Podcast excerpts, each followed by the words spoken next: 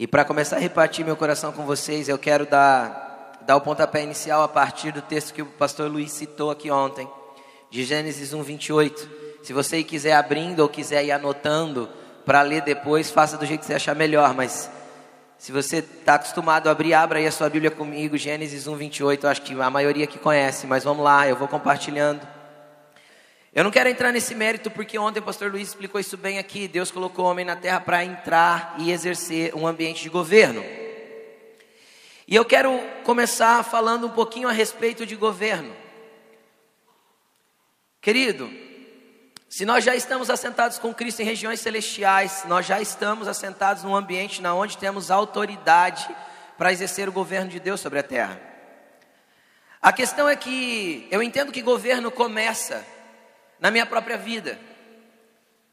Se eu não consigo governar o meu próprio corpo, os próprios desejos da minha alma, se eu não consigo governar sobre o pecado, se eu não consigo governar sobre as coisas que que me colocam em prova, que me colocam em luta, que me colocam em dificuldade, se eu não consigo exercer governo sobre o meu, sobre o meu próprio corpo e sobre os anseios da minha alma, nunca vou conseguir avançar num ambiente de governo. Eu tenho que entender que a partir do que Paulo ensinou em Romanos 12, 2, eu preciso trabalhar uma transformação da minha mente para que eu possa começar a entender qual é a boa, perfeita e agradável vontade de Deus a partir da minha vida. Ou a gente tem realmente uma metanoia, uma mudança de mente, para que nós possamos começar a estabelecer o governo de Cristo a partir de mim, ou nós nunca poderemos falar de governo. Nós queremos entrar num ambiente onde, onde vamos governar com Cristo, mas eu não governo nem a mim mesmo. Eu não governo meus olhos, eu não governo minhas reações diante da ofensa, eu não governo as minhas atitudes quando fico irritado, eu não governo, não consigo governar nada. E aí eu quero avançar no ambiente de governo como? Aí, como eu comecei falando a partir, eu poderia, eu não quero me ater muito a isso, é só uma introdução, mas se a gente avançar, Paulo disse para Timóteo orientou Timóteo em 1 Timóteo capítulo 3, versículo 5, você deve conhecer bem. Se você quiser anotar, se alguém não sabe governar a sua própria família, como pode governar a igreja de Deus ou cuidar da igreja de Deus? Então aí a gente passa para uma extensão na onde o governo que nós exercemos por Cristo na igreja dele passa pela minha casa passa pela minha família. Ou eu entendo que eu preciso governar a partir de um sacerdócio que começa dentro da minha casa, ou eu nunca vou poder tocar a igreja. Eu nunca vou poder ser igreja com os meus irmãos se a minha casa não é igreja. Se a minha família não é igreja, querido, se a minha casa não é igreja, se eu não consigo é, estabelecer governo e sacerdócio sobre a minha casa, eu nunca vou conseguir avançar para um estabelecimento de governo de Cristo, nem sobre a minha igreja local, muito menos sobre uma cidade e, e muito menos sobre tudo que Deus tem para fazer através de mim. Então eu sei que para que Deus nos coloque nos lugares que Ele tem prometido, nós precisamos começar a trabalhar os fundamentos do governo dentro da nossa própria vida, dentro das nossas casas. Quem tem promessa de Deus aqui, levanta a mão. Querido, eu acho, eu acho que Deus é um negócio incrível. Como diz o pastor, Deus não é gente. Cara, Deus te conta o que vai acontecer bem antes que seja possível acontecer. É ou não é assim? Deus conta um, um negócio para a gente para daqui 10, 15, 20, 30 anos, e ele fala que vai acontecer, e você fica todo empolgado, aí você olha para a tua realidade e fala assim, não é, não é possível, não dá. Só que nós temos que aprender a voltar-se para os fundamentos. E governo é fundamento, lindo. Ou eu governo a minha própria vida, estabeleço governo sobre a minha casa ou nunca vai manifestar o reino do jeito que nós temos pregado, ouvido, falado e ouvido e falado e ouvido e falado. Olha para o teu irmão que está do teu lado, eu sei que você não gosta de fazer isso, mas faz. Olha para o irmão que está do teu lado e fala assim: ó, reino de Deus. Começa lá em casa, mano.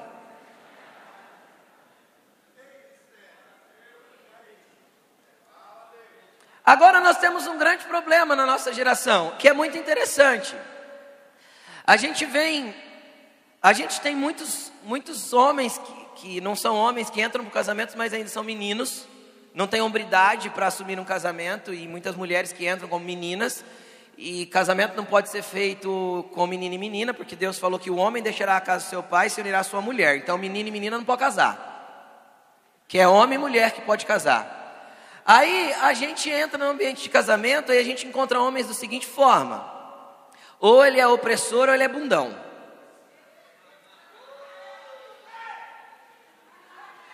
Aí os caras vêm reclamar de Jezabel, cara. Deixa eu te explicar uma coisa: padrão de Jezabel só se estabelece onde tem um acabe.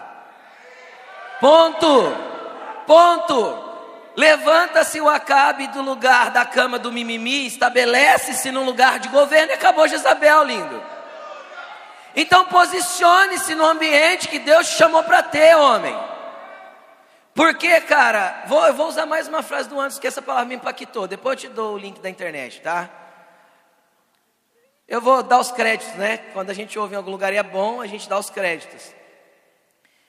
Cara, tem muita mulher que não tem, não tem um homem que merecia ter. Mas todo homem tem a mulher que merece.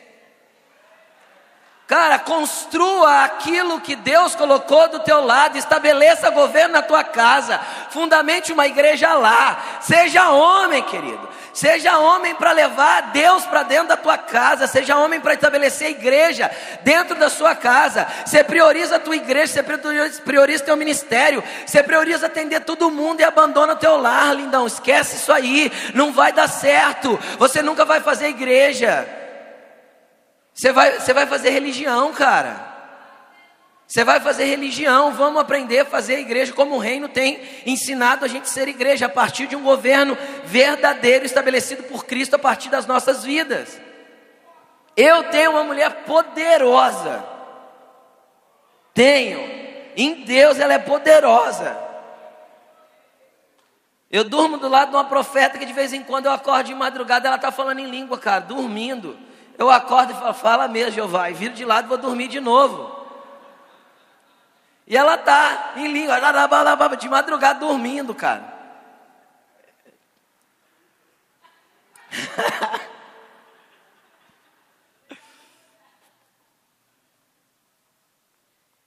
cara, por que, que eu falei isso?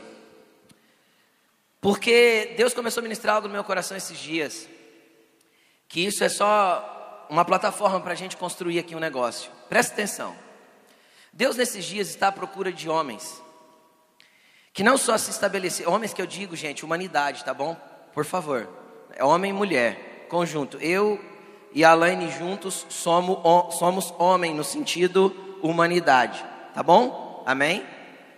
Deus está procurando pessoas, homens, humanidade, nesses dias que, por andar em ambiente de governo tão estabelecido e tão contínuo, porque continuar é melhor do que viver uma experiência, amém?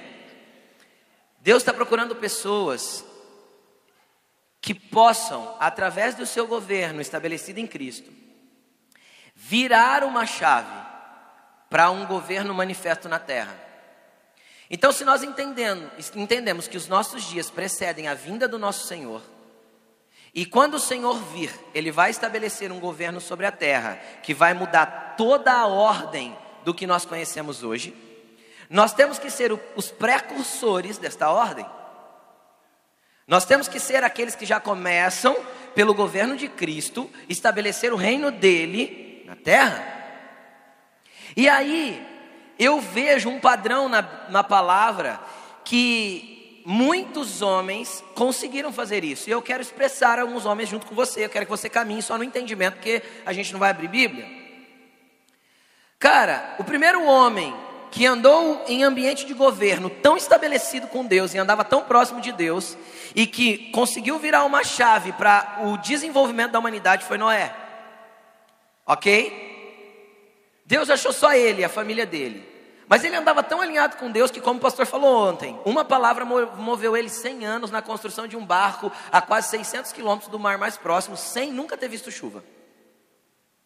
Por quê? Porque ele entendia tanto quem governava a vida dele e que esse governo era manifesto dentro das suas famílias, cara, que a família dele não relutou em construir o barco com ele. Você parou para pensar isso? Já pensou chegar no meu filho hoje com 20 anos e falar assim, cara, nós vamos construir um barco. Aqui em Rio Preto, o mar está 600 quilômetros aqui, nós vamos construir um barco aqui, porque esse troço aqui vai encher. E detalhe, eu nunca cortei árvore, mas nós vamos aprender a cortar. Mas não tem serrote também, nós vamos ter que mandar fazer, nós vamos ter que ajeitar e nós vamos construir.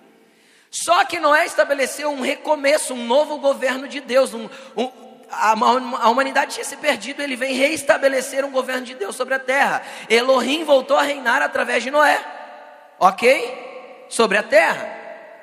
E aí, se a gente continua, a gente vê, por exemplo, Abraão, que também ouviu o Senhor lá em Ur dos Caldeus e se movimentou e fez todo um, um, o que você conhece da palavra, não vou entrar em detalhes. E ele estabelece um novo sistema de governo. Que sistema de governo é esse? Um governo patriarcal, voltado na centralidade do estabelecimento de altares. Eu não sei se você já estudou a vida de Abraão, mas para cada passo que ele dava, ele levantava um altar. Então ele entendeu que Deus é, se movia a partir daquilo que ele estabelecia na terra, em adoração, em levantar altares de adoração para o Senhor, e aí ele começa a desenvolver uma família sacerdotal, uma família escolhida a partir dele. E aí a coisa continua andando e o povo vai para o Egito. E lá no Egito, eu não sei se vocês percebem, mas a Bíblia não fala que nenhum deles levantou altar nenhum no Egito para o Senhor. Fala ou não? Não fala. Cara, quem para de levantar um altar um dia acaba se tornando escravo.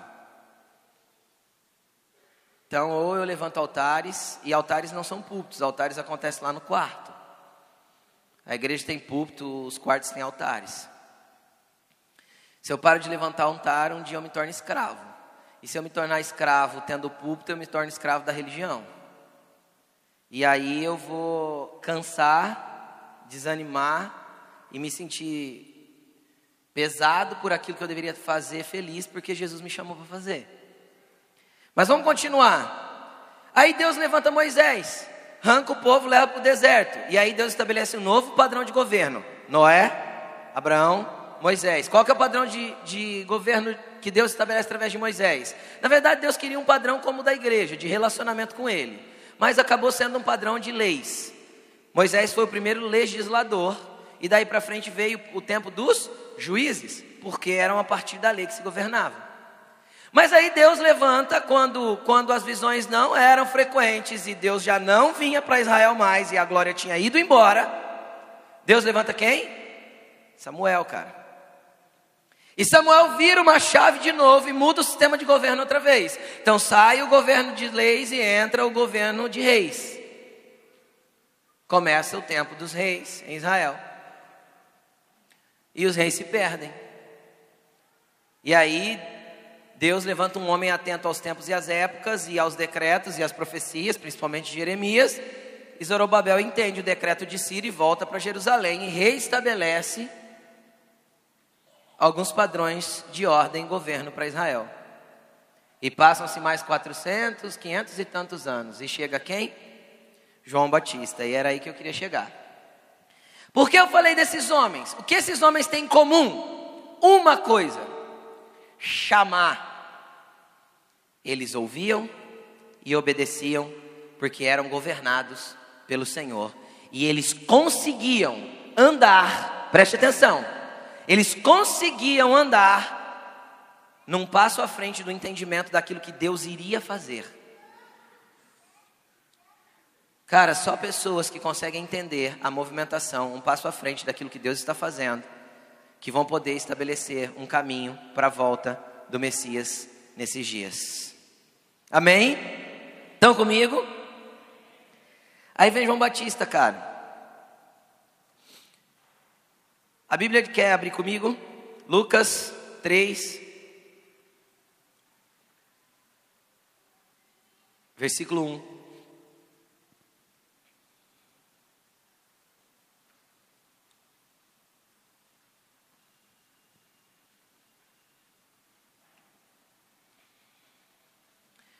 João Batista vem abrir o entendimento de como a igreja deveria se movimentar. Por quê? Porque ele preparou o caminho para o Senhor.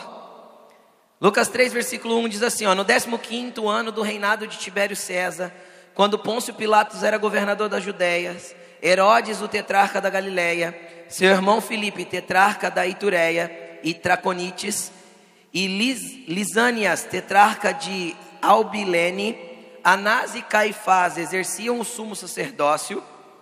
Foi nesse ano que veio a palavra do Senhor a João, filho de Zacarias, no deserto. Ele, ele percorreu toda a região próxima ao Jordão, pregando um batismo de arrependimento para perdão dos pecados, como está escrito no livro das palavras de Isaías, o profeta: Vós que clama no deserto, preparem o caminho para o Senhor, façam veredas retas para Ele. Querido, você consegue entender o quanto Lucas ali, para estabelecer o tempo em que João começa a pregar, ele começa a colocar e pontuar todos os homens de governo humano? Vocês viram ali? Todos os níveis de governo humano, inclusive o governo eclesiástico falido da época, o governo religioso falido da época. Até porque biblicamente não podia ter dois sumos sacerdotes, e tinham. Ok? Aí João vem. E eu quero te falar um pouco a respeito de João. Primeiro entendimento que a gente tem que ter. Se você continuar a andar, a andar moldado ao sistema da religião, da denominação, de tudo aquilo que te trava, você nunca vai conseguir estabelecer aquilo que Deus tem nos chamado para estabelecer nesses dias. Por quê, querido? Porque entenda uma coisa: de quem que João era filho? Do Zaca, cara. Zacarias. E que que o Zacarias era? Sacerdote. E filho de sacerdote, na lei é sacerdote. Cara, João tinha todo um padrão para continuar fazendo exatamente como todas as gerações anteriores fizeram. João tinha um padrão para repetir exatamente aquilo que ele aprendeu ao longo dos anos. Cara, João teve um pai que era sacerdote, eu tenho certeza que ele conhecia todos os rituais do templo.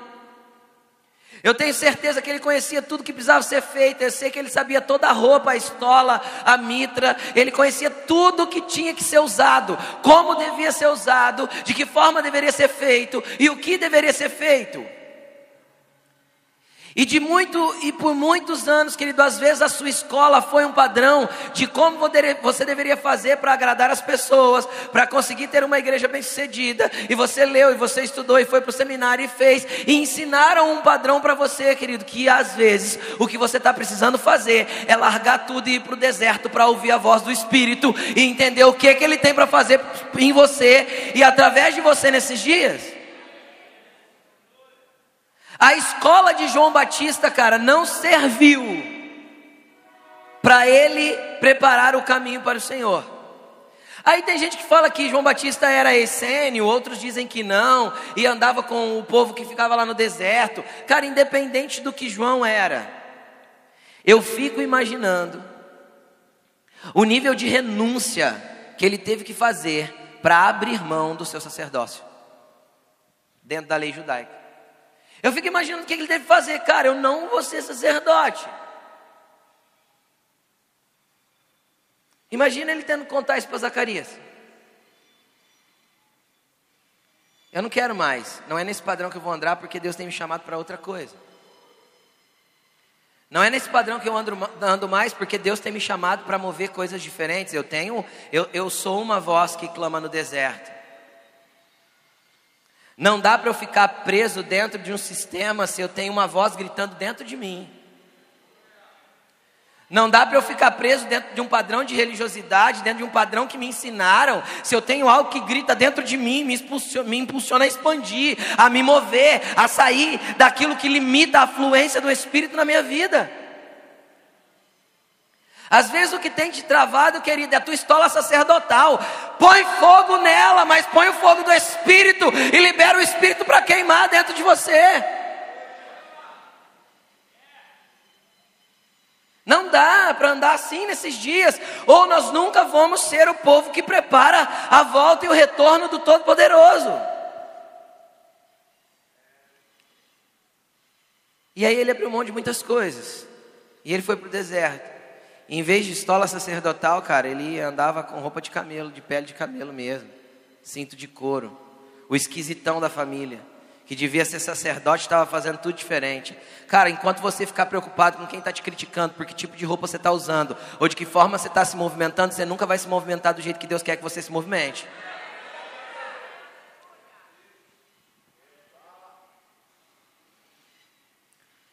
Enquanto a gente estiver preocupado, cara, com padrões humanos e o que, que as pessoas vão pensar. Se a minha liberdade escandaliza a tua religiosidade, cara, o problema é só seu. Sabe por quê, cara? Porque Jesus não se preocupou em escandalizar a religiosidade dos fariseus. Cara. Era a única pessoa que eles não se preocupavam em, em, em escandalizar. Aí ele falou assim: ó, feliz é aquele que não se escandaliza por minha causa. Mas vamos continuar. Dentro disso tudo, eu quero fazer você entender que para que nós caminhamos em, caminhemos em lugar de governo e entendamos a movimentação do que Deus tem para fazer, é necessário que nós consigamos nos encaixar e entender aquilo que é o propósito eterno do Senhor. Tá? Eu quero compartilhar alguns outros versículos com você, Efésios 1, 22. Se você quiser acompanhar aí, abra. Ele diz assim, ó: Deus colocou todas as coisas debaixo dos seus pés, está falando de Cristo, e designou e o designou cabeça de todas as coisas para a igreja. Então, se eu quero estabelecer um ambiente de governo na terra a partir da minha própria vida, do meu lar e da igreja, e consequentemente do reino, primeiro eu tenho que me sujeitar àquele que é o cabeça, ok? Porque toda autoridade foi dada para ele e ele tem direito de governar a minha vida. E o direito que ele tem de governar a minha vida é se ele disser para mim hoje sair de Rio Preto e mudar para o outro lado do planeta, esse é o direito dele de governar a minha vida. E a igreja não pode me prender, a igreja local que eu pastoreio.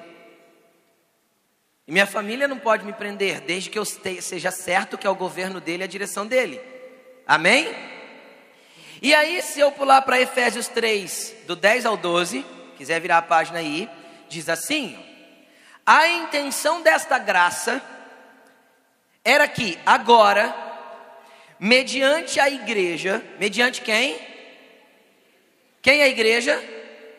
Então, era a intenção desta graça que, através de nós, a multiforme sabedoria de Deus se tornasse conhecida de poderes e autoridades nas regiões celestiais Continuando, de acordo com o seu eterno propósito. Eu quero que você marque essa palavra, cutuque a costela do seu irmão assim por baixo e fale assim, ó, eterno propósito. Guarde essa palavra que você vai entender algumas coisas daqui a pouco. Segundo o seu eterno propósito ou seu propósito eterno, que ele realizou em Cristo Jesus, nosso Senhor, por intermédio de quem temos livre acesso a Deus em confiança pela fé nele. Queridos, entendam uma coisa: Ele me governa. Quando Ele nos governa, nós vamos conseguir, nós vamos passar, nós vamos entrar para um lugar de entendimento do propósito eterno. Se tem uma palavra que foi usada errada nos últimos anos dentro da igreja, é a palavra propósito. Por quê? Porque a gente entende propósito como para mim. Ai, qual que é o meu propósito? Não é? Estou errado ou não? Cara, você não tem um propósito. O teu propósito é se encaixar no propósito dele. Entende? É mais ou menos assim: Jesus, o que o Senhor está fazendo nesses dias? Só deixa eu cooperar contigo. Jesus, o que o Senhor está movimentando neste tempo? Eu só quero entrar no entendimento deste tempo e ir com o Senhor. Não adianta você querer entender o propósito que Deus tem para a tua vida, cara. Entenda o propósito dele para a humanidade e entra no propósito eterno. Você entendeu? Então, sabe aquela oração que quando a gente é novo convertido, às vezes depois de muito tempo ainda faz? Jesus, eu quero entender o que o Senhor quer de mim. Cara, você quer entender o que Ele quer de você? É só ler a Bíblia. Tem coisa que Ele não responde porque está escrito. Entendeu? É igual eu catar o meu carro, cara, ir lá na, na, na concessionária e falar assim: eu não sei como usa esse botão aqui, para que serve? Ele vai falar assim: tá no manual. Entendeu? Você não lê o manual do usuário, cara, do, da tua construção, e você fica perguntando para ele, vai, vai ler a Bíblia, filho, tem coisa que Deus não vai responder, não, porque está escrito faz um tempão e você nunca leu. Ai, o que o Senhor quer de mim? Querido, o que, que Ele quer de você? Que você queime por Ele, queime por essa geração e se encaixe no que Ele está fazendo. Faz com Ele, entra no propósito dEle. Entendeu? Tem gente que faz 15 anos que está orando para entender o que tem que fazer. Vai morrer orando. Entendeu? Você quer entender o que você tem que fazer, querido? Quem quer ser usado por Deus aqui, levanta a mão. Olha para a pessoa que está do teu lado e fala assim: Você quer ser usado por Deus? Pergunta para ele: Quer? Ele falou, respondeu que sim. Então agora olha para a mesma pessoa do teu lado e fala assim: Pode me usar. Deus só vai te usar, querido, quando você servir pessoas. E você fica bravo quando as pessoas te usam. Ai, irmão, eu achei que ele abusou de mim, está usando. É para te usar mesmo, querido. É para você queimar para essa geração, para gente, para pessoa. Deixa queimar, deixa as pessoas te usar, lindão.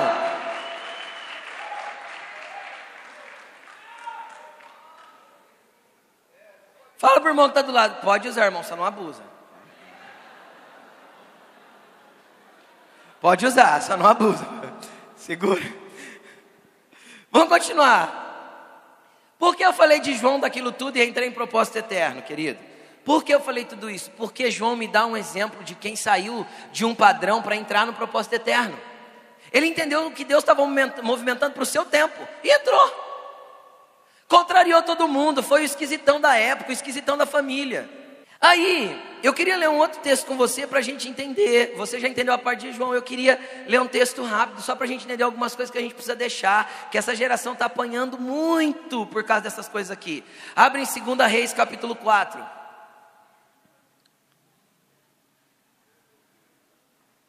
Segunda Reis, capítulo 4, versículo 38. Posso ler? Depois Eliseu voltou a Gilgal Nesse tempo, a fome assolava a região. Quando os discípulos dos profetas estavam reunidos com ele, ordenou aos seus servos: Ponha, calde... Ponha o caldeirão no fogo e faça um ensopado para esses homens. Um deles foi ao campo apanhar legumes e encontrou uma trepadeira. Apanhou alguns dos seus frutos e encheu deles o seu manto. Voltou, cortou-os e colocou em pedaços cortou em pedaços e colocou no caldeirão do ensopado. Embora ninguém soubesse o que era. O ensopado foi servido aos homens, mas logo que provaram, gritaram: Homem de Deus, a morte na panela! E não puderam mais tomá-lo. Então Eliseu pediu um pouco de farinha, colocou no caldeirão e disse: Sirvam a todos. E já não havia mais perigo no caldeirão. Querido, Eliseu aqui tinha uma escola de profetas, todo mundo sabe disso. Acho que todo mundo já leu aqui sobre a escola de profetas de Eliseu. E aí ele pega ali a galera daquela escola de profetas e fala assim: vão comer? Vamos fazer um almoço para nós.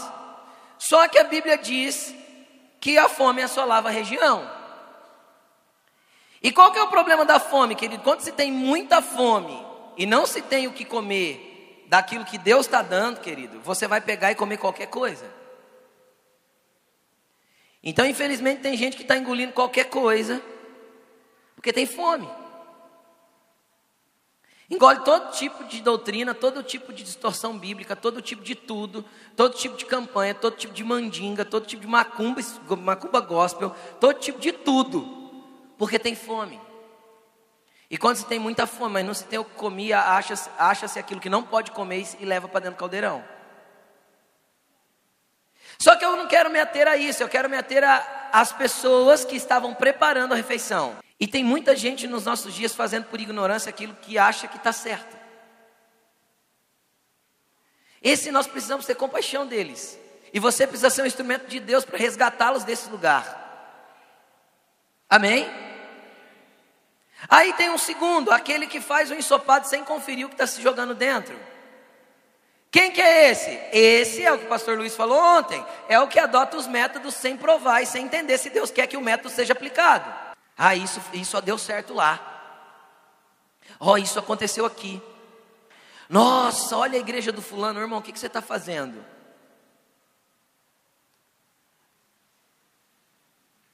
Por exemplo, a nossa igreja trabalha com pequenos grupos, com células, chame de como você quiser. Por que, que eu fiz? Porque nós temos uma palavra específica de Deus que nós deveríamos fazer. E nós entendemos por que fazemos. E não tem nada a ver com metodologia de crescimento. Ah, porque o fulano está fazendo assim agora. O culto dele agora mudou, é do outro jeito. Ah, vamos fazer aqui também. É o cara que cata qualquer coisa lá no campo, o outro vem com um embornar cheio assim, ó. Ó, põe aí dentro. E joga dentro da panela. E mexe. Vai gerar vida? Foi vida que foi gerada aqui? Gera morte, cara. Mesmo que engrosse o ensopado. O ensopado ficou mais grosso? Aumentou o volume do ensopado? Sim ou não?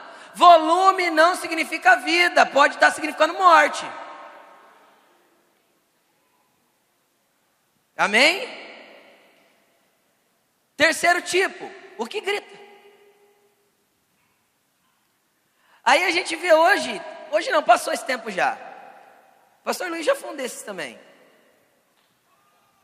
Já foi, tempo que, né, era mais sangue nos olhos. É o que grita, vê que está errado e começa, é, está errado, vocês vão tudo para o inferno. Foi o que olhou para o caldeirão e falou, tem morte, está tudo errado, mas não faz nada para mudar. Por quê? Porque ele não tem autoridade para tirar a morte da panela. Porque a autoridade só tem quem entrou num lugar de governo. Quem abriu mão de buscar qualquer coisa, de comer qualquer coisa e de fazer o que está sendo feito para entender o que o reino está fazendo, entrar no propósito eterno e se movimentar com ele. Esse vai entrar num ambiente de autoridade para tirar a morte da panela. Entendeu? Do contrário, a morte não vai ser extirpada. E quem que é esse? Esse era o Eliseu que tinha farinha. Se eu fosse entrar em quem Eliseu era, querido, e a paternidade que ele teve, e o que Deus fez para ele chegar nesse lugar de autoridade, eu iria dar das, das três pregação a mais. Mas não é nisso que eu quero me atentar. Cara, se a gente for falar do processo, eu preguei isso esses dias na igreja, do processo do trigo para se tornar farinha. Entendeu? Eu preciso explicar? Você precisa ser peneirado, precisa ser tirado da palha. Você é peneirado com outros trigos, as pessoas vão esfregar em você, lindão. Você quer crescer em autoridade, esteja pronto para ser ofendido. Ninguém cresce em autoridade sem ofensa, mas ofensa bruta. Você quer entender isso? Lê Mateus 18, lindão. Jesus fala, os discípulos chegam em Jesus e falam assim: quem que é o maior no reino? Eles estavam falando de autoridade, de grandeza no reino. Nós não estamos falando de grandeza na terra. É o caso de, de Agripa e, e Paulo que o pastor citou ontem. Quem é o maior no reino? Jesus chama as crianças. Lembra? Mateus 18. Aí você fica pensando, ai, é que a criança é inocente. Mas Jesus nunca quis que nós fôssemos inocentes. O propósito dos cinco ministérios é que nós cresçamos, sejamos maduros. Como que ele quer que a gente seja inocente? Paulo diz assim: ó, quando eu era menino, falava como menino, pensava como menino, mas eu virei homem.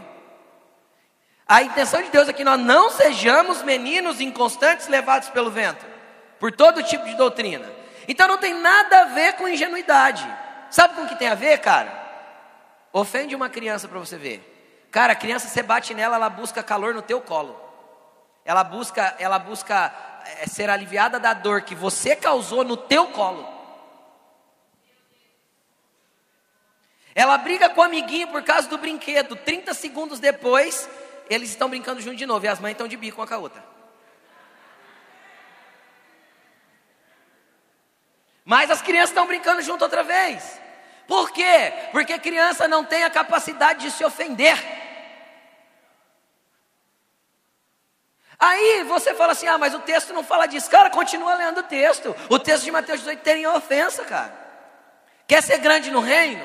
Então faz assim, ó. Se o seu irmão pecar contra você e vier te pedir perdão, perdoa ele. E se ele vier sete vezes no dia, faça isso. Aí Pedrão pega e acha que é o cara e olha para Jesus e fala assim: Jesus, nós devemos fazer até sete vezes. Né? Ele achando que ele estava arrasando, entendendo a teologia de Jesus ali, né? Aí Jesus fala assim: Não, Pedro, até 70 vezes 7. Do mesmo cara no mesmo dia. Aí Pedro olha e fala assim: Jesus, aumenta a minha fé. É isso que ele fala, cara. Se você continuar lendo, você vai ver a, a parábola do, do, do, do senhor que, do servo que devia para o senhor e não perdoou com o servo. Fala de ofensa e perdão. É o Mateus 18 inteiro. Mas qual que era a pergunta inicial do texto? Quem é que tem mais autoridade no reino?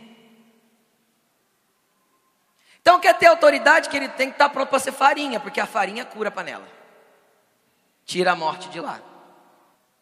Aí a gente fica brigando por causa de coisas. Aí o irmãozinho sai da nossa igreja e fala assim: Não vou te abençoar, não.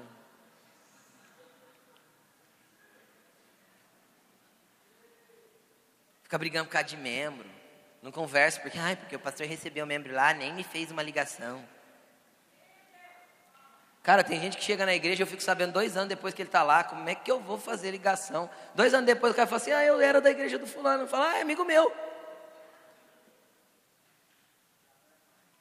É, às vezes já nem é mais.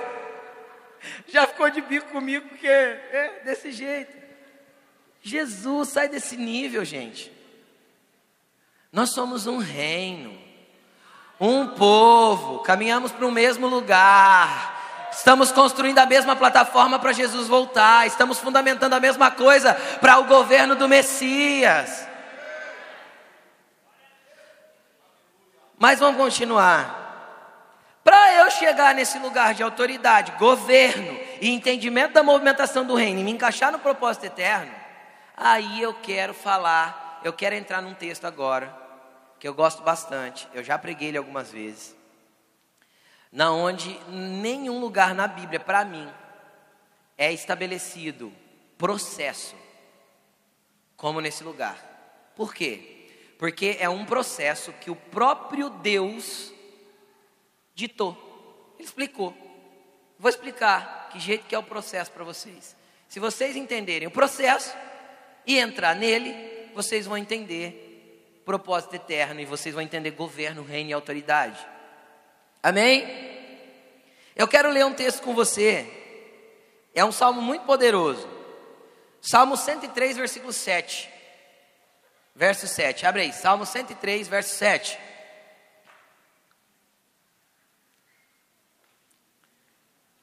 Tá frio, né, gente? Tô vendo todo mundo encolhido. Falei pro pastor Luiz, cara, sai de Itajaí e vem trazer frio para cá. Aquela terra é gelada que dá medo, aí vem aqui trazer frio pra gente. Meu Deus do céu, estava tão gostoso, quente, né? É, eu gosto de calor, gente, não gosto desse frio, não. Salmo 103, 7, você achou? Ele manifestou, preste atenção nisso, os seus caminhos a Moisés e os seus feitos aos israelitas. Preste atenção, vem para mim, cara. Ou você está preocupado em entender os caminhos do Senhor, eu já vou explicar a, a, a, raiz dessa palavra caminho, ou você vai ficar buscando a bênção e o milagre e tudo que Deus está fazendo. O povo de Israel viu o milagre? Viu o mar abrir? Viu o maná descer do céu? Viu a serpente de bronze? Viu, viu, viu e viu e viu e viu e viu. Só que eles conheceram só os feitos e nunca conseguiram entender o propósito. Só que a Bíblia diz que Moisés entendeu os caminhos. Sabe o que é entender o caminho, querido? Essa palavra em, em, em hebraico é a palavra derek. Significa um lugar pelo qual vai, vai se percorrer. Um, você sai daqui, você quer ir para São Paulo. Qual que é o caminho? A Washington Luiz, ok? E depois a Bandeirantes, vamos pôr assim. Tá, se eu falar para você assim, ó, eu te espero lá no grau São Carlos, eu vou estar no caminho antes de você. Entenderam ou não? Caminho é o lugar pelo qual o caminho é o lugar pelo qual irá se passar. OK? Moisés queria entender o lugar, o lugar pelo qual Deus passaria. Propósito eterno. Aquilo que Paulo falou lá em Efésios. É igual Zaqueu, cara. O, o Renato pregou isso domingo na igreja. Zaqueu entendeu o caminho pelo qual Jesus ia passar. O que, que ele fez? Se adiantou e subiu na árvore. Ele conhecia o caminho. Consegue entender ou não? Então preste atenção: Moisés conheceu os caminhos, propósito eterno, enquanto o povo de Israel conheceu os feitos. O que você quer conhecer, querido? O que você quer conhecer? Que lugar você quer andar? Você vai ficar buscando os feitos ainda ou você quer entender o propósito, cara? O porquê você faz o que você faz e o porquê ele está fazendo o que está fazendo e como eu me encaixo naquilo que ele está fazendo. Posso ler? Vamos lá? Disse Moisés ao Senhor: Tu me ordenaste, conduz este povo, mas não me permite saber quem enviarás comigo. Disseste: Eu o conheço pelo nome, e de você tenho me agradado se me vês com agrado, revela-me os teus, os teus propósitos ou caminhos, depende da tradução, é a mesma palavra, Derek. Você entendeu por que Moisés conheceu os caminhos, conheceu o propósito? Porque ele chegou diante de Deus e falou: Tá bom, Senhor, o Senhor está se agradando de mim, o Senhor está falando que eu vou conduzir o povo, legal, eu sei que eu vou conduzir o povo. Para Moisés não era importante saber que ele ia conduzir o povo para a terra prometida, era entender por que ele estava conduzindo o povo para a terra prometida. O que Deus estava fazendo com isso? E não simplesmente chegar lá. Então, ah, eu estou liderando a igreja, sou pastor. Para que você está liderando a igreja? O que a tua igreja está construindo? Porque tem coisa que a gente habilita e tem coisa que a gente tem que desabilitar, porque não está encaixado no propósito, querido. Não está somando para o entendimento da movimentação do reino nesses dias.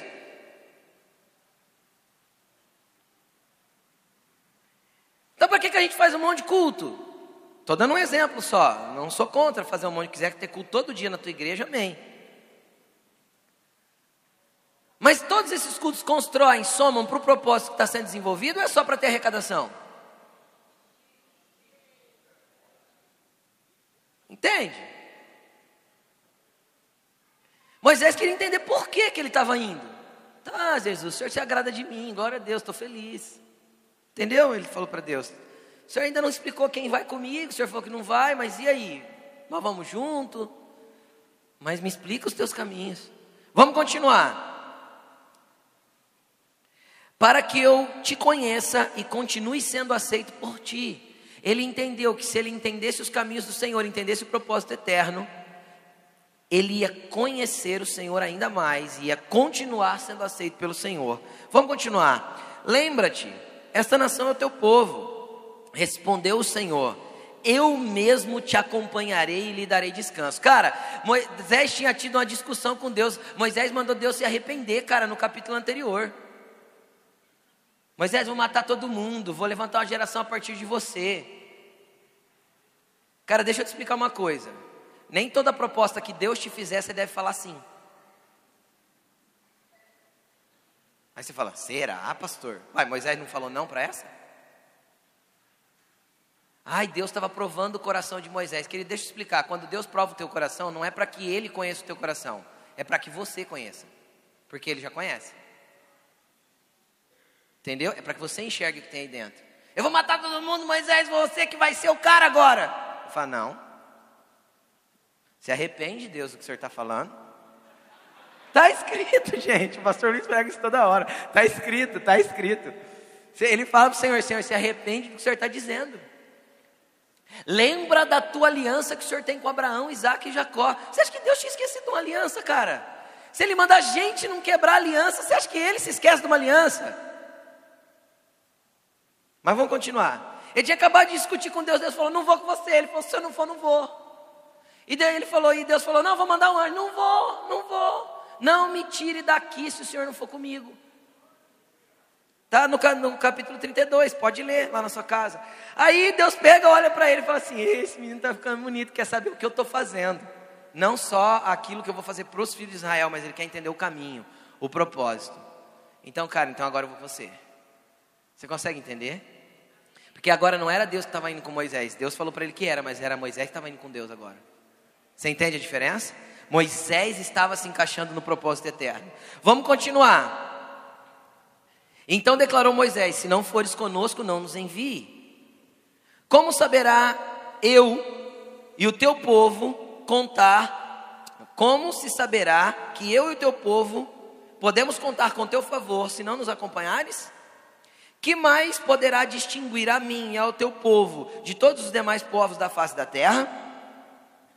E o Senhor disse a Moisés: aqui começa, cara. Processo. Se você quiser tomar nota dos tópicos, isso aqui é um processo que Deus explicou. Disse o Senhor a Moisés: Farei o que você me pede, porque tenho me agradado de você e te conheço pelo nome. Então Moisés respondeu: Peço-te que me mostres a tua glória. Deus respondeu: O que Moisés queria ver? A glória. Deus respondeu: Diante de você farei passar toda minha bondade. Processo, aqui começa.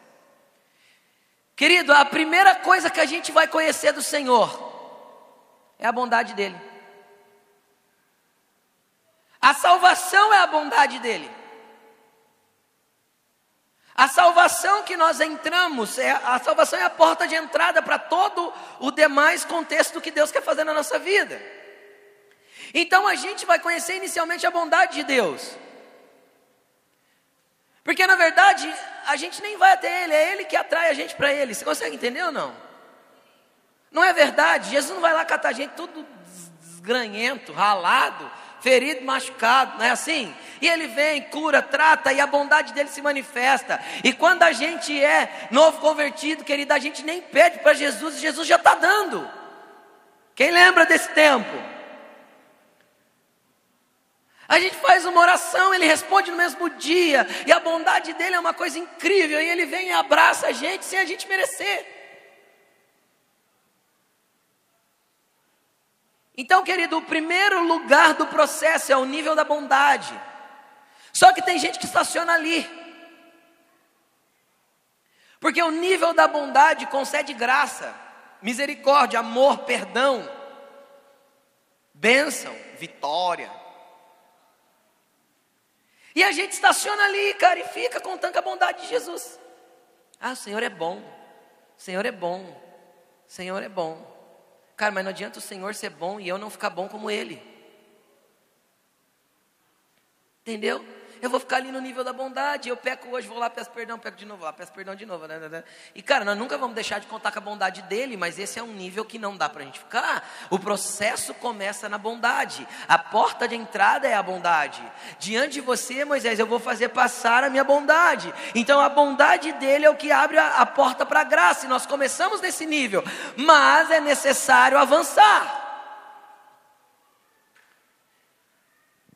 O Espírito Santo diz que tem pessoas aqui que estão contando com a bondade dele até hoje. Mas no nível, não estou falando que avançou e tem que contar com a bondade porque falharam. Não. Estão estacionados no nível da bondade porque não estão dispostos a avançar. Quando a gente resolve avançar, a gente vai entender assim, ó, ó que Deus disse, Deus está dizendo ainda, e diante de você proclamarei o meu nome, Iavé, o Senhor. Cara, quando o nome dele é proclamado diante de mim, sabe o que vai gerar em mim? Nível 2, identidade. Pedro, quem eu sou? Tu és o Cristo, filho do Deus vivo. O nome dele foi proclamado. Aí ele fala: E eu digo: Tu és Pedro, e sob essa pedra vou edificar a minha igreja. A identidade é gerada quando eu ouço ele proclamar o nome dele diante de mim. Quando eu começo a ouvir a voz dele e entender quem ele é para mim, então eu vou começar a entender quem eu sou para ele. Identidade de filho, identidade de, de, de herdeiro. Quem é herdeiro, querido? Não mendiga, não mendiga bênção. Eu só preciso ter maturidade para acessar a herança. Ponto. Entendeu? O herdeiro, enquanto menino, em nada difere do escravo. Por quê? Porque o escravo fica mendigando uma bênção do seu senhor, enquanto o herdeiro é dono, apesar de não poder tocar em nada. Então nós somos herdeiros, e nós não somos só herdeiros, querido. Nós temos direito de primogenitura, nós somos herdeiros de Deus e co-herdeiros com Cristo, dupla herança. Só primogênito tem isso. Ele é unigênito e nos fez primogênitos. Aí a gente fica mendigando umas coisas, cara. Nós somos herdeiros. Identidade. No segundo nível, eu saio da bondade, que eu fico pedindo as coisas, pedindo as coisas, pedindo as coisas, pedindo as coisas, e entro num lugar onde eu sei que tudo é meu. E no momento certo vai ser liberado para mim. Tudo é questão de maturidade, tudo é onde eu acessei o lugar e onde eu entrei no processo. Eu não dou a chave do carro para minha filha de 10, mas eu dou a chave do carro para meu filho de 20. Porque eu sei que ele tem maturidade para dirigir e saber o que vai fazer com o carro. Minha filha de 10 não. Aí você fica pedindo um negócio para Deus que Deus não pode te dar a cabeção porque você não sabe lidar com aquilo. Ai, o Senhor prometeu, mas nunca me dá, nunca me. Você nunca avança para receber. Você nunca sai do lugar que você está, você nunca vai no processo, você permanece no mesmo lugar e quer alcançar a promessa, como? Cara, passa ano e sai ano, passa ano e sai ano, você continua o mesmo. Se, eu, se a gente fizesse uma conferência aqui o ano que vem e você chegasse aqui do mesmo jeito que você chegou hoje, cara, você me desculpa, mas Cristo não está na tua vida.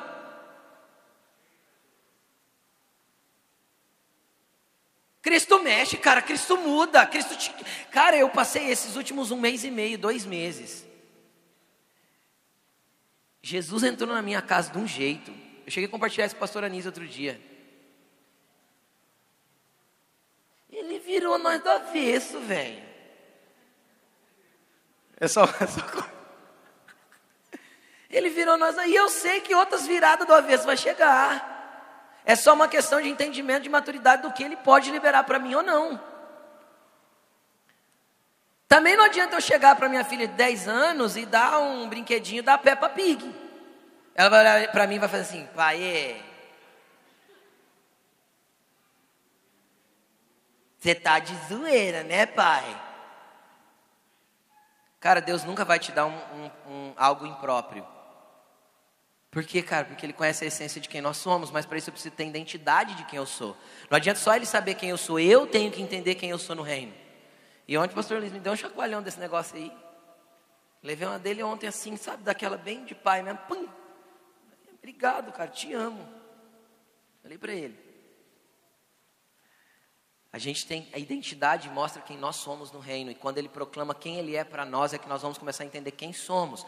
Aí a gente avançou saiu do nível bondade, bondade, bondade, bondade, apesar de contar com a bondade sempre, e entramos no nível de entendimento de quem somos no reino. Entendi, ent, ent, entramos no nível de, de identidade no reino. Só que aí o Senhor continua falando com Moisés, e ele fala assim: Eu terei misericórdia de quem eu quiser ter misericórdia, eu terei compaixão de quem eu quiser ter compaixão. Cara, aí eu vou te falar, aqui começou a parada. Por quê? Deixa eu falar um negócio sobre identidade. Sabe o que é legal que eu percebo? Eu que tenho cuidado de uns filhos espirituais. Quem já deu quem já deu umas 10 moedinhas para uma criança e era 10 moedinhas de 10 centavos? Não, vamos pôr assim, 8 moedinhas de 10 centavos. E você pediu para trocar com ele de, dar de um real e ele trocou. Quem já fez isso com criança? Ou quem já deu 10 moedinhas de 10 centavos para criança e ela achou que estava rica? Quem já, quem já fez isso? Cara, filho espiritual é uma coisa linda. Quando a identidade deles começa a ser revelada de Jesus, começa a contar para eles quem eles são. Eles ganham umas moedinhas de Jesus e já acham que é rico, cara. E aí é um perigo, velho. Porque a gente tem que segurar, mas sem, sem, sem atrapalhar no processo da identidade que está sendo gerada, mas a gente tem que tentar trazer o pezinho para o chão de novo. Falar, cara, tu não é tão rico assim, sabe assim? Segura, nossa, que legal suas moedas, cara, mas ó, vamos devagar, porque, né? Porque se você deixar, cara, ele sai correndo ele quer comprar o mundo, mas tipo, ele só tem um real. É porque a identidade começou a ser gerada. Quando começa a ser gerada, você entende algumas coisas de Deus. Deus te fala assim, cara, tu é isso comigo. Você fala, uau, agora eu vou mudar o mundo. Aí você dá três passos e fala assim: nossa, não mudava o mundo assim. Identidade. Aí quando a gente começa a entender a identidade, vai avançando nesse processo. Deus vai começar a olhar para você para entender por que você está fazendo o que está fazendo e por que você está movendo aquilo que você está movendo. Já não tem a ver mais com o que eu faço de forma externada, tem a ver com a intenção de por que faço o que estou fazendo.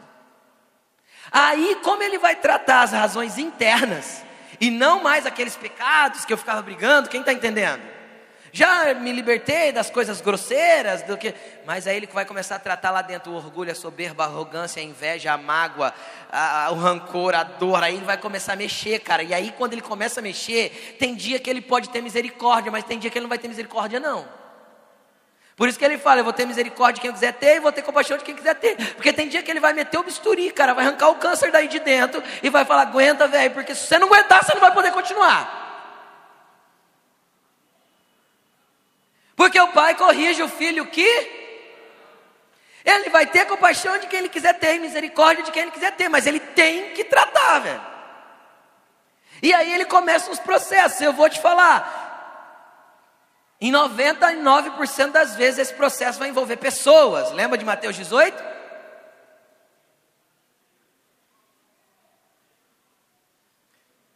E aí ele vai mexer. E eu gosto de algo que o pastor Juscelio me ensinou. Ele fala, cara, sabe a palavra de Joel? Que ele mesmo faz a ferida e ele mesmo a atará? Processo cirúrgico, é esse processo aqui. Ele corta, abre, causa uma ferida, arranca o que está ruim dentro e ele ata. E às vezes fica doendo uns par de dias. Quem já fez cirurgia aqui? Não precisou fazer? Não teve que arrancar algo ruim de lá de dentro? Consertar algo estragado? E, e você recuperou o corte assim? Dois dias você estava zero? Cara, o processo às vezes leva uns dias, a gente chora. Mas você está chorando, querido, só por causa da cicatriz. Isso que é importante. Aí ele fala: Eu vou ter compaixão de quem eu quiser ter compaixão e misericórdia de quem eu quiser ter misericórdia. Vocês estão entendendo? Esse processo, cara, Jesus vai tratar das coisas mais escondidas nos teus quartinhos mais sujos lá dentro. E sabe o que é, que é interessante? Quanto mais a gente pedir para ele jogar luz, cara, mais nós vamos ver sujeira dentro de nós. A mulher que tinha perdido uma dracma, uma dracma não é uma unidade de valor. Quando eu olho para dentro da casa para procurar um valor, cara, o que eu acho primeiro é sujeira. Quando eu acendo a luz para procurar o valor perdido, eu encontro a sujeira primeiro. E quando eu vejo sujeira dentro de mim, que eu não estava vendo, velho eu fico revoltado comigo mesmo. Falo, não acredito que tem isso aqui dentro ainda.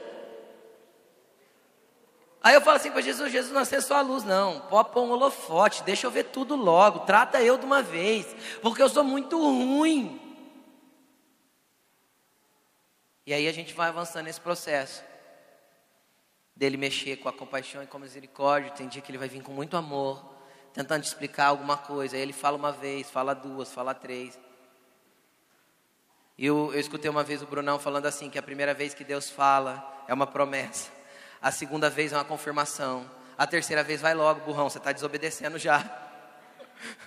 Vai.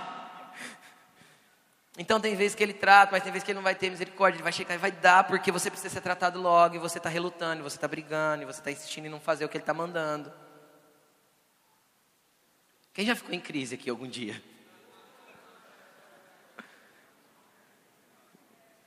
Vamos avançar? Então entenderam o processo? Bondade, identidade, tratamento, compaixão e misericórdia. Vamos avançar. Ele diz assim: e acrescentou, Deus colocando mais coisas. Tem mais, Moisés? Vou te explicar. Você quer conhecer meu propósito, Moisés? Você quer ter autoridade comigo, Moisés? Você quer entender os meus caminhos, por onde eu vou passar? Então vamos continuar. Ele fala assim: e prosseguiu o Senhor.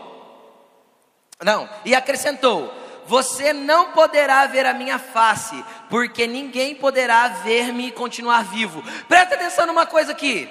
Presta atenção numa coisa aqui. Moisés não pediu para ver a face do Senhor. Ele pediu para ver a glória. Glória eu não vejo, glória eu experimento, eu entro nela. Entenderam? Aí Deus entendeu que o que Moisés queria ver era a face dele. Aí ele falou assim: Moisés, tá bom, você quer ver minha face? Deixa eu explicar: ninguém vai poder ver minha face e continuar vivo. Aí sabe o que eu entendo disso? João capítulo 14, Versículo 5, 6, 7, 8. Ah, eu vou por um caminho que vocês não podem ir. Aí Tomé pergunta: Senhor, que caminho é esse que o senhor vai que a gente não pode ir com o Senhor? Aí de repente Filipe fala assim: Jesus, mostra-nos o Pai, isso já nos basta. Versículo 8. Jesus olha para ele e falou assim: Por que você pede para ver o Pai, Filipe? Você não me vê? Quem me vê, vê o Pai. Querido, você não pode contemplar a face do Pai, mas você pode contemplar a face do seu Cristo. A contempla, o pastor falou isso ontem. A contemplação é o próximo passo. Você aprender a ver a face do Senhor e contemplá-lo na santidade e na grandeza de quem Ele é. Isso vai te transformar e te confrontar e revelar muitas coisas que está dentro de você. Só tem um problema dentro desse processo: ninguém pode ver a face dele e continuar vivo, querido. Olha para o teu irmão e fala assim: o único jeito, lindão, fala para ele, é morrer. Ninguém pode ver a face dele e continuar vivo. O caminho aqui é de morte, evangelho é cruz. Se quiser seguir ele, querido, se quiser contemplar, tem que morrer. Porque aí você já passou do Mateus 18, lindão. Porque morto não se ofende. Você já foi lá no cemitério, deu um tapa na cara do morto e falou assim: fica ofendido.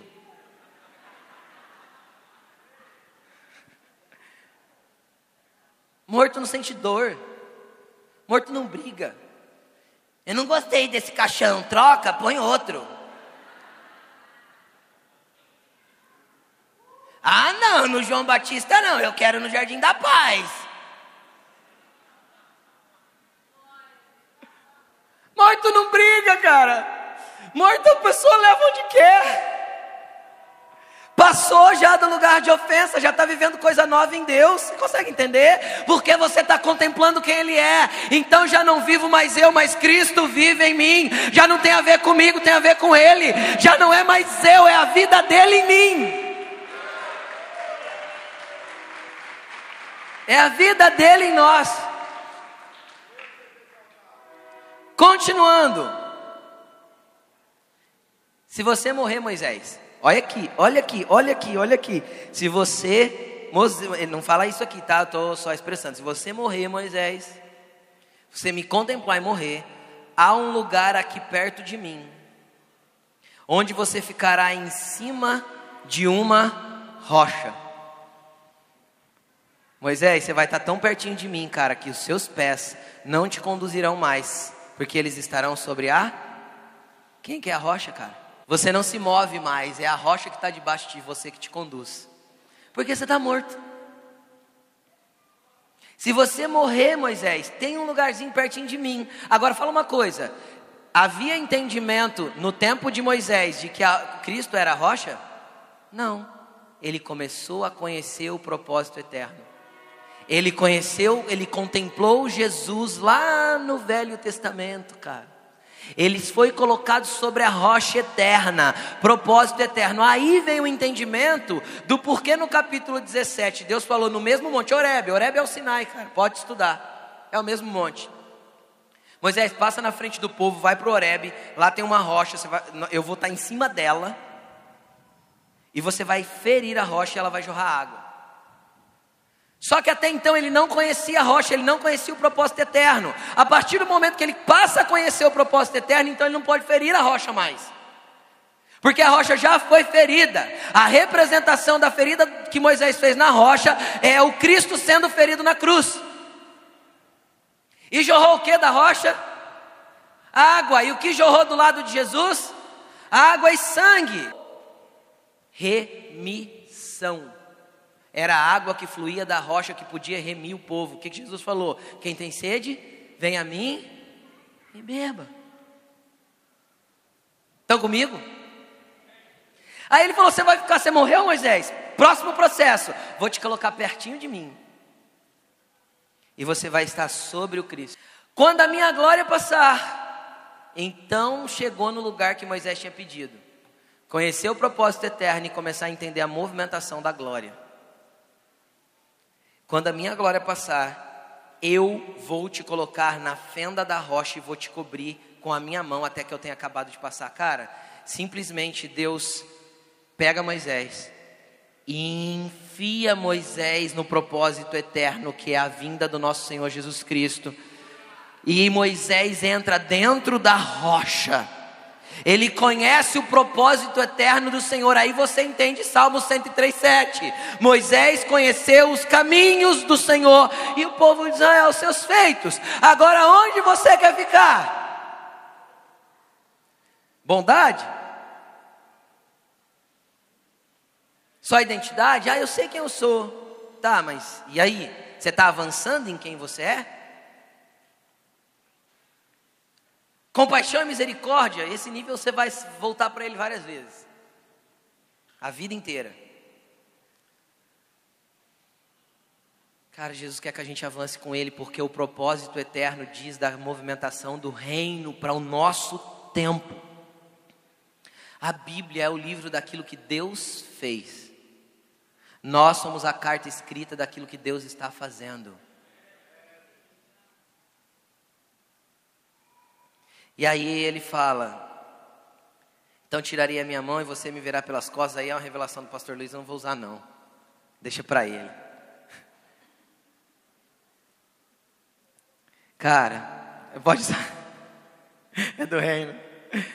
Cara, coloque-se de pé. Vai para a cruz logo que dói menos. Morre logo que dói menos. Se rende logo e aceita logo que dói menos. Jesus te quer, cara. Porque Ele quer te incluir no propósito eterno dele. E Ele quer que você comece a movimentar o reino com Ele nesses dias. Comece a falar com Ele agora. Vê onde você está e onde Deus quer te levar. Ah, Senhor, se o Senhor não revelar a identidade de quem somos, se o Senhor não proclamar o Teu nome, se o Senhor não começar a tratar dentro de nós, Jesus, mexe com a gente, joga a luz aqui dentro e faz tudo o que o Senhor quiser. Nos deixe entender o propósito eterno, nos deixe, nos entender quem Tu és. Senhor, nós só queremos nos mover contigo, nós queremos nos mover, Senhor, conforme o Senhor está se movendo. Vem, Senhor, e a nós queremos, Senhor, ver a tua face, contemplar-te na tua santidade, Jesus. Até que não sobre mais nada de nós mesmos, para que toda a essência seja sua. Vem Jesus arrancar de nós toda meninice. Nós queremos, Senhor, trocar os, os, os mimos das crianças, Senhor, pelo entendimento dos adultos. Nos faça crescer nesse ambiente de reino. Nos coloque num lugar que é teu, Jesus. Nos coloque num lugar que o Senhor está movendo, porque é teu propósito. Revela para nós o que o Senhor tem para esta cidade, revela para nós o que o Senhor tem para esta nação. Nos coloque, nos deixe nos mover dentro daquilo que o Senhor tem nesses dias. Busque, lindo, busque. Senhor, que seja quebrado agora toda, toda a cadeia da religiosidade, toda a cadeia que prende a gente em sistemas que nos aprisionam não nos deixam viver aquilo que o Senhor tem para nós. Quebra as cadeias da religiosidade aqui, Jesus. Nós não queremos mais usar o teu nome para nosso próprio benefício. Nós não queremos mais usar o teu nome, Senhor, para a construção das nossas próprias coisas, da nossa própria igreja. Porque a igreja não é nossa, é sua, Senhor. Nós somos apenas mordomos da gloriosa graça daquilo que o Senhor tem feito entre nós. Move, Jesus, o nosso interior para um lugar que é teu. Ora, babaxeria candalabarás.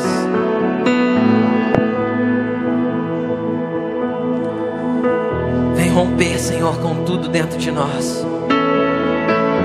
Vem mover, Jesus, tudo que o Senhor precisa mover dentro de nós.